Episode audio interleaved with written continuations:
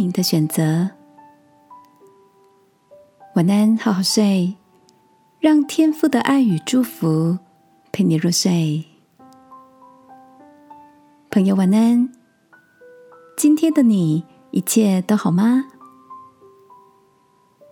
你知道一天二十四小时，在不知不觉中，我们已经做出了上万个大大小小的选择吗？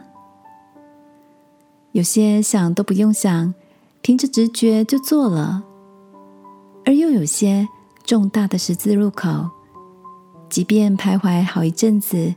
依旧找不着前进的方向。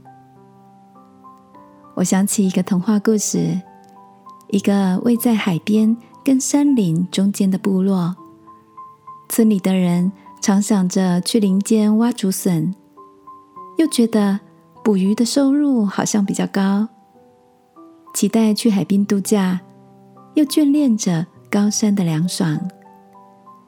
于是，村民到了海边。又放不下高山的好，人们来来回回的跋山涉水，因为长期的往返，地面上竟然走出了深如小溪流水一般的路径。有一天下起了磅礴的大雨，而这些路径就成了一条小河。村民于是做了一艘小竹筏，就从山林里。快速的飘向大海，往来比以前更便利呢。这个有点夸大的小故事，让我却是印象深刻。好像看到过去的自己，走在那些徘徊不定的过程里。亲爱的，你也常常在选择中感到不知所措，害怕没有做出聪明的决定吗？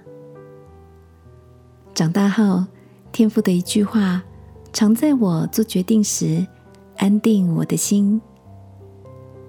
你要专心仰赖耶和华，不可以靠自己的聪明。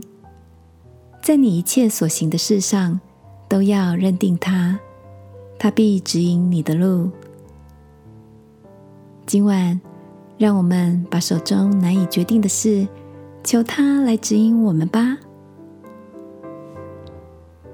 亲爱的天父，谢谢你喜爱引导我，使我在每个决定的人生路口不迷路。